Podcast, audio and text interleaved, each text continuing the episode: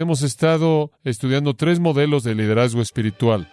En contraste a eso, como si fueran apartados de manera sobresaliente, quiero compartir con usted a partir de este capítulo el antimodelo de liderazgo espiritual, lo que un líder espiritual no es.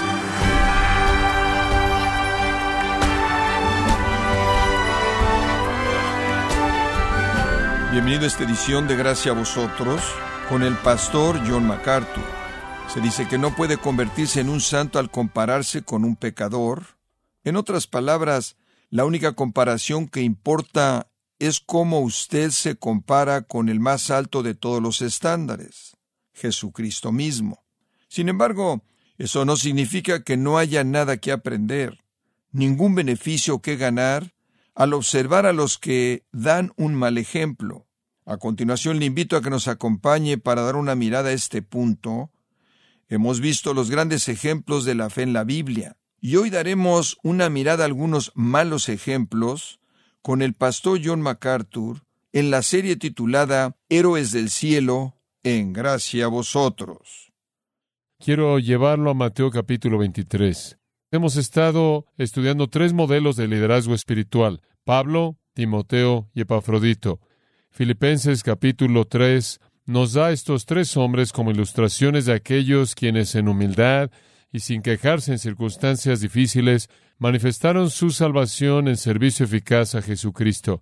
En contraste a eso, como si fueran apartados de manera sobresaliente, quiero compartir con usted a partir de este capítulo el antimodelo de liderazgo espiritual, lo que un líder espiritual no es. Ahora es obvio que siempre han habido falsos profetas, predicadores falsos, maestros falsos, líderes falsos, pastores falsos, inclusive cristos falsos, como leemos de esto en el Nuevo Testamento. Pero de todas las porciones de las Escrituras que tratan con estos falsos maestros, ninguna es más incisiva, ninguna es más directa, ninguna los presenta en un enfoque más claro, y ninguna presenta un juicio tan penetrante y completo como Mateo 23.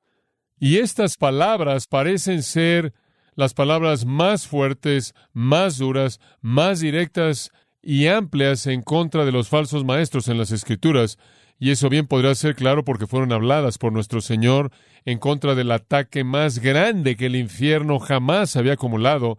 Esto es el ataque de tres años en contra del ministerio de Jesucristo.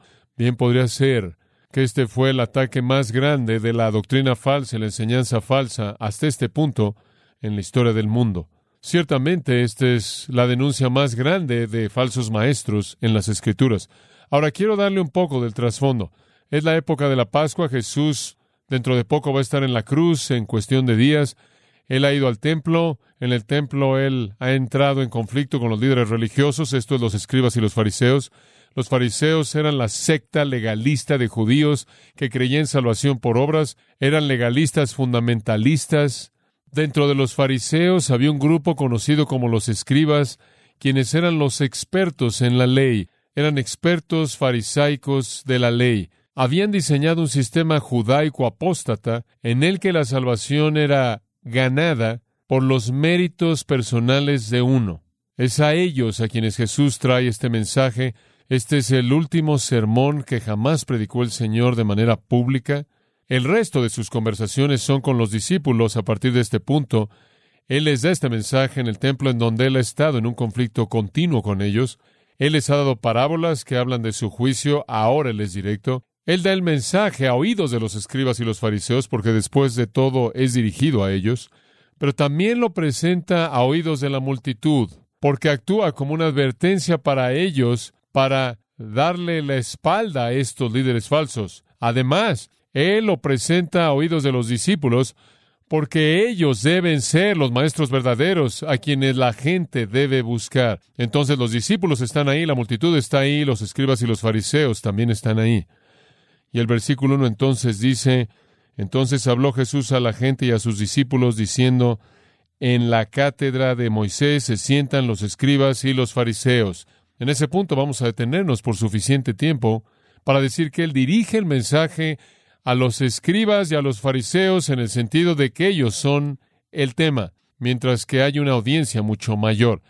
Este es un juicio en contra de ellos, pero más que eso, es una advertencia para el resto de la multitud, pero más que eso, Es un llamado a esa multitud advertida para seguir a sus discípulos, quienes son los portadores de la verdad y la justicia.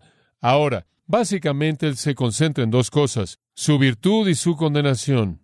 Y quiero decirle que aquí tenemos tanto una guía para reconocer a falsos maestros, como también un estándar en el sentido negativo de lo que un siervo verdadero y fiel de Dios debe ser. Veamos en primer lugar su virtud. Y como dije, no vamos a tener tiempo para escarbar en todos los detalles, vamos a movernos de manera más bien rápida, pero le voy a dar seis marcas de líderes espirituales falsos que serán una guía para usted en la actualidad, tanto como lo fueron en ese entonces. Número uno, los líderes espirituales falsos, los predicadores y maestros falsos carecen de autenticidad. Carecen de autenticidad. Versículo 2 dice, en la cátedra de Moisés se sientan los escribas y los fariseos. Cátedra o la silla de Moisés. Cada sinagoga tenía una silla o asiento especial, la silla de Moisés. Era una silla ocupada por la autoridad legal de la ley. Ahora, el punto que quiero que observen en el versículo 2 es que los escribas y los fariseos se han sentado a sí mismos en la silla de Moisés. El punto es que ellos se colocan a sí mismos ahí. No hay llamado de Dios aquí, no hay autenticidad. Son usurpadores autodesignados que tomaron el lugar de autoridad y trataron de mantener a todo mundo que amenazaba esa autoridad fuera de ese lugar. Lo único que tiene que hacer es leer los evangelios un poco y va a descubrir que los fariseos se volvieron inmediatamente violentos y hostiles a Jesucristo. ¿Por qué? Porque la enseñanza de Jesús amenazaba su autoridad. El primer sermón registrado en los Evangelios, Mateo 5 al 7, el sermón del monte, ellos respondieron al decir, Él hablaba como uno que tenía que autoridad. Los líderes espirituales falsos siempre son expertos autodesignados, no son llamados por Dios, no son ungidos por Dios, no están preparados apropiadamente, no están ordenados apropiadamente dentro de la comunidad de aquellos que se aferran a la palabra de Dios como preciada y viven por la verdad bíblica, no rinden cuentas a nadie, existen en una identificación autodesignada. Es lo que Jeremías dijo cuando él dijo, ellos van, pero no fueron enviados. Predican, pero Dios no les dio el mensaje. Entonces, todos aquellos que dicen que son los voceros de Dios deben ser examinados cuidadosamente para ver si son dotados por Dios, llamados por Dios, si son fieles a la palabra de Dios, capacitados por el Espíritu de Dios de tal manera que haya autenticidad. Digo, debemos enfrentarlo. Los charlatanes religiosos en nuestra sociedad están por todos lados. Cualquier persona que quiere puede aparecerse en la escena, convertirse en el profeta autodesignado, decir lo que él quiere y va a tener a una multitud de seguidores. Pero el pastor verdadero, el pastor verdadero es auténtico, llamado por Dios, dotado por Dios, confirmado por la iglesia, piadoso en su virtud, fiel a la palabra. En segundo lugar, ellos son condenados con respecto a su virtud, no solo porque carecían de autenticidad, sino que carecían de simplicidad. Y se hace referencia a esto en el versículo 3. Dice, así que todo lo que os digan que guardéis, guardadlo y hacedlo. Ahora, ¿por qué dice él eso? ¿Por qué es que Jesús dice, hagan lo que les dicen? Porque él está hablando en referencia a la silla de Moisés. Si ellos están sentándose en la silla de Moisés y están enseñando la ley de Dios, entonces hagan lo que ellos dicen, hagan lo que dicen. La implicación de eso es que cuando alguien habla la palabra de Dios, él habla como el ministro verdadero de Dios debe hablar. Y la verdad de Dios, inclusive en la boca de un falso profeta, no deja de ser la verdad, ¿no es cierto? La palabra de Dios en la boca de un mentiroso no deja de ser la palabra de Dios. Y entonces él simplemente está diciendo que la palabra de Dios es el mensaje, la palabra de Dios es lo que importa. Inclusive ellos, si hablan la palabra de Dios, hablan la verdad que ustedes deben hacer. El problema era, claro, que no se limitaron a eso. Hablaban la ley de Moisés, tomaban la silla de Moisés y hablaban la palabra de Dios. En la sinagoga ellos leían la palabra de Dios. El problema era que carecían de simplicidad. Habían ido mucho más allá de la palabra de Dios. Es dicho que los fariseos, solo los fariseos tenían 50 volúmenes de regulaciones de normas hechas por los hombres, además de la revelación del Antiguo Testamento. Carecían de simplicidad. No se quedaron con la palabra de Dios, y únicamente la palabra de Dios. Para ellos no era sola escritura. Los líderes religiosos de Israel no eran diferentes de muchos en la actualidad que añaden a la palabra de Dios sus visiones, sus tradiciones, sus revelaciones que exceden la palabra de Dios Oí un falso maestro en la televisión hace dos días atrás, y él estaba diciéndole a la gente que él había recibido una nueva palabra de Dios. Y esa palabra de Dios es que ningún cristiano jamás, en ningún momento debe morir accidentalmente por la enfermedad.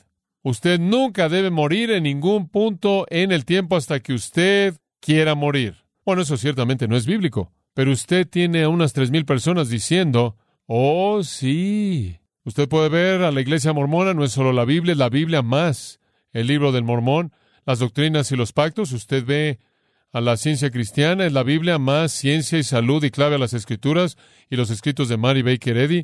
Y si usted ve los escritos de todas estas otras personas que se han apegado en una forma de secta a alguna interpretación rara de las escrituras, usted ve a personas en la actualidad que quieren añadir sus visiones y sus revelaciones, interpretaciones privadas, profecías, muchas cosas más allá de las escrituras.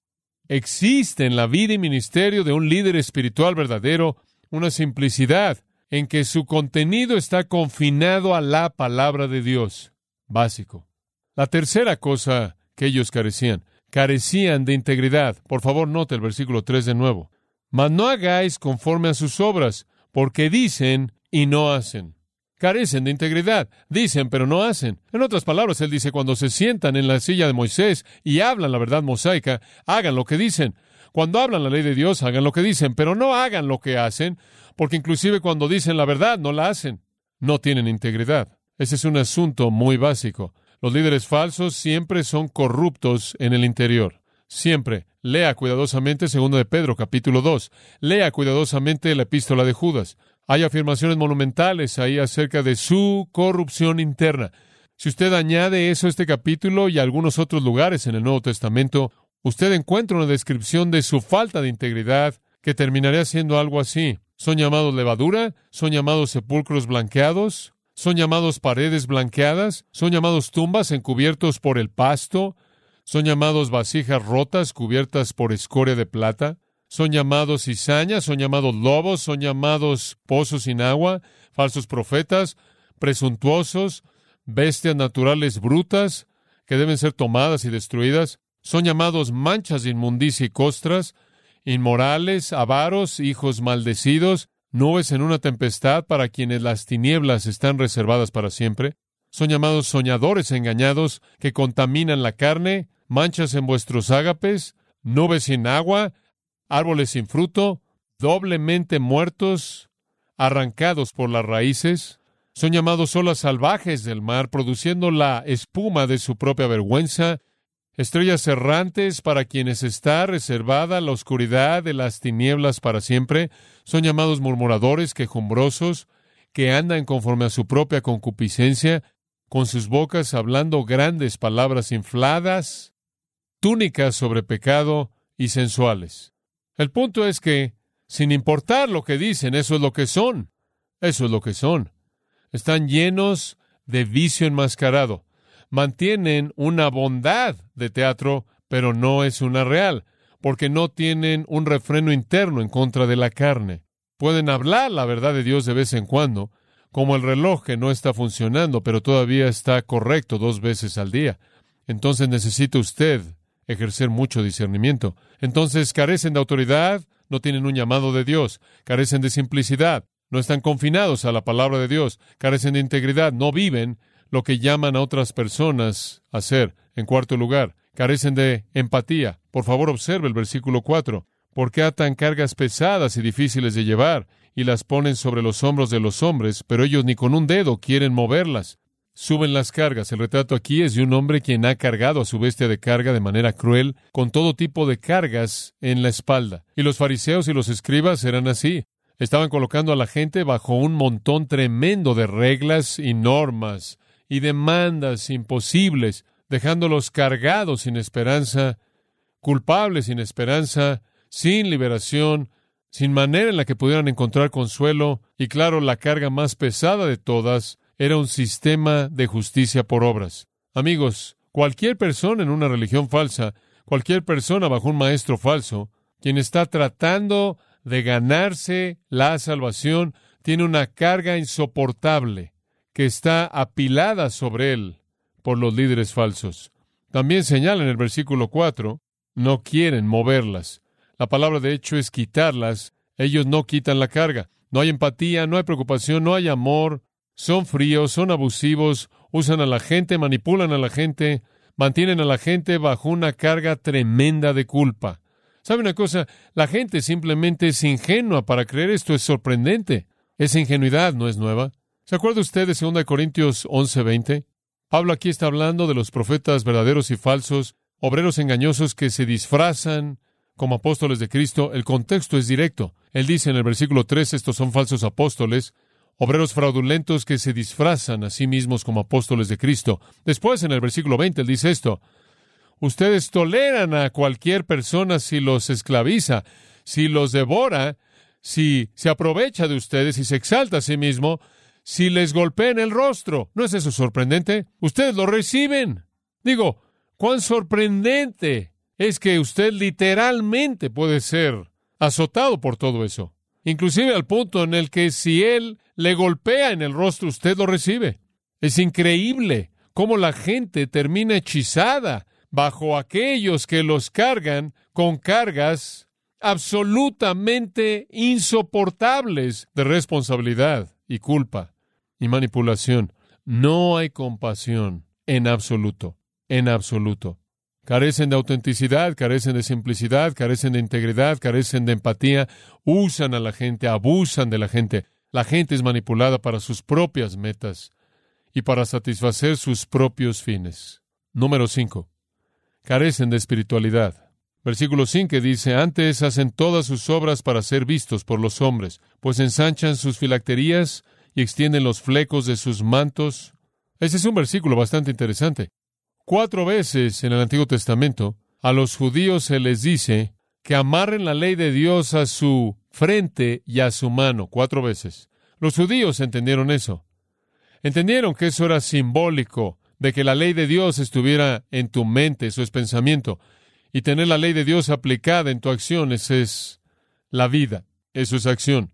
Entonces, tener la ley de Dios amarrada a tu frente significaba tenerla en el centro de tus pensamientos. Teniéndola amarrada en tu mano significaba que estuviera en la médula de tu conducta. Todos ellos entendieron eso. Pero alrededor del 400 antes de Cristo, algunos judíos decidieron que necesitaban hacer de ese principio interno de la ley de Dios en la mente y en la conducta un acto externo.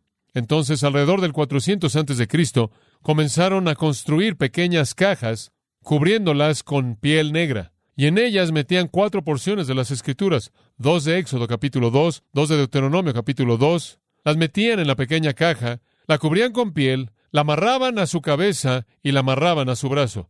Esas son llamadas filacterías. ¿Por qué lo hacen? Bueno, observe lo que dice aquí. No solo hacen eso en el exterior, sino que esto es interesante, pues ensanchan sus filacterías. Ellos colocan una caja grande en su cabeza. ¿Por qué? Para que la gente vea qué devotos son ellos. Todo es externo, todo es externalismo. Y también se les mandó en Números capítulo 15 que pusieran flecos en sus mantos. ¿Por qué? Para que fueran señalados como el pueblo de Dios. ¿Por qué es que Dios hizo eso? Para evitar que se mezclaran con los paganos eran identificados fácilmente por el tipo de túnica que usaban y tenían los flecos. Era un símbolo de su identidad judía con el pueblo de Dios y de su compromiso con la ley de Dios. Entonces ahora cuando querían desfilar lo comprometidos que estaban con la ley de Dios, usaban flecos grandes y cajas grandes. Vean qué espirituales somos.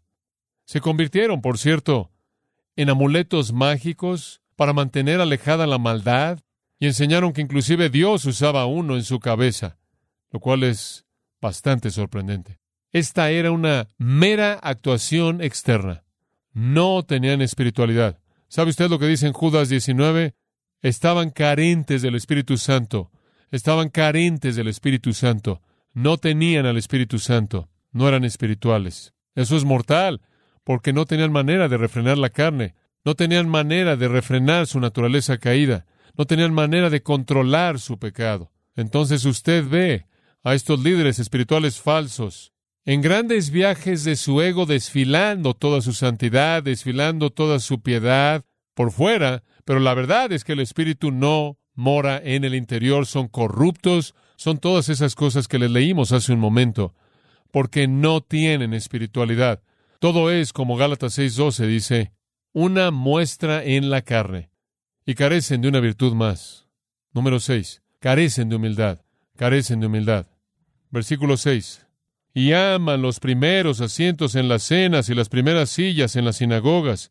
Los asientos de honor estaban a la derecha y a la izquierda del anfitrión, y a ellos les encantaba estar a la derecha y a la izquierda del anfitrión. Realmente estaban muy preocupados por eso. Digo, inclusive Jacobo y Juan fueron arrastrados por eso, ¿no es cierto? ¿Podemos, por favor, sentarnos a la derecha y a la izquierda en el reino? Le dijeron a Jesús. Esto era típico de aquellos que buscaban la preeminencia y la prominencia. Querían estar a la derecha y a la izquierda del anfitrión. Querían saber lo que estaba pasando. Realmente estaban buscando importancia. Además, querían sentarse en las primeras sillas, arriba en la plataforma elevada en la sinagoga, en donde se sentaban y todos los dignatarios se sentaban ahí y veían a la gente. Eso es lo que escogieron, eso es lo que les gustaba. Les gustaba ser elevados y ser tenidos en alta estima a los ojos de la gente. Después observe si es tan amable. Esto es muy interesante. Versículo 7. También amaban las salutaciones en las plazas. Les encantaba que la gente los reconociera como dignatarios. Querían títulos honoríficos. De hecho, los escritos rabínicos presentan directrices minuciosas acerca de cómo es que usted debía saludar a un rabino cuando lo veía. Hay todo tipo de cosas que debía decir usted. Y por cierto, dice que debían ser tratados de manera superior a los reyes.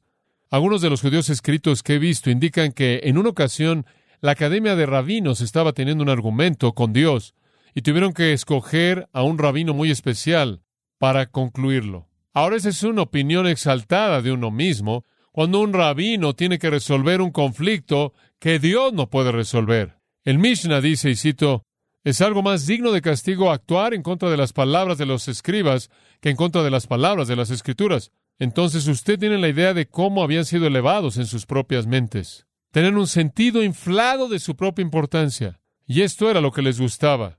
Les encantaba que los hombres los llamen rabí. Rabí. Les encanta eso. ¿Qué significa eso? ¿Quieres saber lo que el latín es? Docere, de donde obtenemos doctor. Les gustaba ser llamados doctor, porque eso los elevaba. Eso los levantaba. Su excelencia sería otra manera de traducir eso. Usted superior. Usted grande. Les encantaba eso, buscaban eso. Todavía hay personas así que nos rodean, buscan eso, quieren asegurarse de que usted no pierde el hecho de que son doctor alguien, o excelencia alguien, o grande alguien, pero siempre ha habido una propensidad en un líder falso por buscar esa glorificación, esa prominencia. Esa es la razón por la que hay hay un mercado tan grande en los títulos para ser adquiridos de manera fácil, títulos de honor. Después observe lo que dice también. Él dice, aman que los hombres los llamen rabí, rabí. Versículo 8, pero vosotros no queráis que os llamen rabí. No anden por todos lados siendo llamados doctor, no anden por todos lados siendo llamado excelencia, grandioso, mente superior, gran maestro. Oiga, si usted llegó a decir algo que es verdad, lo recibió de su maestro. ¿Verdad? Porque uno es vuestro Maestro, el Cristo, y todos vosotros sois hermanos. Ahí está lo que nivela. Todos somos hermanos. Ahí está lo que nivela. No podemos buscar nada más que eso. Hermano, John, ese soy yo. Simplemente hermano. Ahora me da gusto cuando la gente es amable y conceden un título y puedo entender el trabajo apropiado en círculos académicos, el trabajo apropiado en el ministerio, que hace que uno sea honrado de manera cuidadosa, y si el corazón está bien, ese no es un problema. Pero si el corazón está mal, eso es gasolina para el fuego. Es un asunto de corazón. Entonces él dice, no se han llamado rabí. Y yo pienso que él pudo haber estado viendo a los dos en este punto. Y después él dice, no se han llamado líderes. Les encantaba ser llamado líder. Eso es maestro, maestro. Él dice, porque uno es vuestro maestro, el Cristo. Antes él dijo, uno es su maestro, probablemente ese es el Espíritu Santo, versículo 9. Y no llaméis Padre vuestro a nadie en la tierra, porque uno es vuestro Padre. Usted tiene a toda la Trinidad ahí. El Espíritu es su maestro, Dios es su Padre, Cristo es su líder. Lo único que son son hermanos. No tenga un concepto elevado de usted y no vaya por todos lados demandando que todo mundo le dé honor al llamarlo todas estas cosas. Por cierto, en cierta manera solo pasé rápidamente por el versículo 9. Y no llaméis Padre vuestro a nadie en la tierra, porque uno es vuestro Padre, el que está en los cielos. Creo que algunas veces la Iglesia Católica debió haber borrado eso de la Biblia, porque es tan explícito de manera absoluta. No llaméis Padre vuestro a nadie. ¿Qué significa Padre? Fuente, fuente, fuente de vida, fuente de vida espiritual. Solo hay una fuente de vida espiritual, ese es Dios Padre. Solo hay un maestro verdadero y la única vez en la que yo soy un maestro digno es cuando le enseño a usted exactamente lo que él enseñó en la palabra. Solo hay un líder y ese es el Cristo, no yo. Y mi liderazgo es inútil si no lo estoy guiando a usted a la voluntad de Cristo. Entonces todos somos nivelados en este punto, pero ellos carecían de humildad. Él va a los discípulos entonces en los dos versículos finales y dice, el que es el mayor de vosotros sea vuestro siervo, porque el que se enaltece será humillado y el que se humilla será enaltecido. Aprenda la humildad.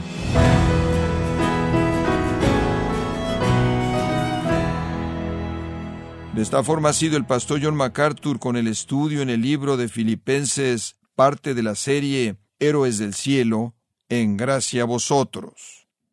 John MacArthur ha escrito un libro titulado Doce Héroes Inconcebibles, un libro que se enfoca en una nueva perspectiva sobre el tipo de personas que utiliza Dios y lo que significa ser vencedor ante sus ojos. Puede obtener una copia de Doce Héroes Inconcebibles en gracia.org o en su librería cristiana más cercana.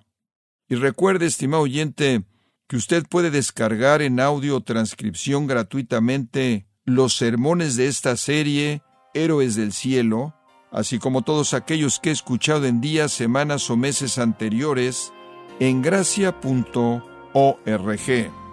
Si tiene alguna pregunta o desea conocer más de nuestro ministerio, como son todos los libros del pastor John MacArthur en español, o los sermones en CD, que también usted puede adquirir, escríbanos y por favor mencione la estación de radio por medio de la cual usted nos escucha en gracia a vosotros. Es importante conocer no solo el país y ciudad de donde usted nos escucha, sino también la radio. Para quienes contactan nuestro ministerio por primera vez, pueden solicitar una copia del mensaje de promoción sin costo alguno, un mensaje por oyente únicamente. Si usted vive en los Estados Unidos o Puerto Rico, escríbanos a Gracia Vosotros, P.O. Box 4000, Panorama City, California 91412. O puede escribirnos a través del siguiente correo electrónico radio arroba En nombre del pastor John MacArthur, de nuestro productor David Torres y del personal, le damos las gracias, invitándole para que nos acompañe en la próxima edición y así juntos continuar desatando la verdad de Dios un versículo a la vez, en gracia a vosotros.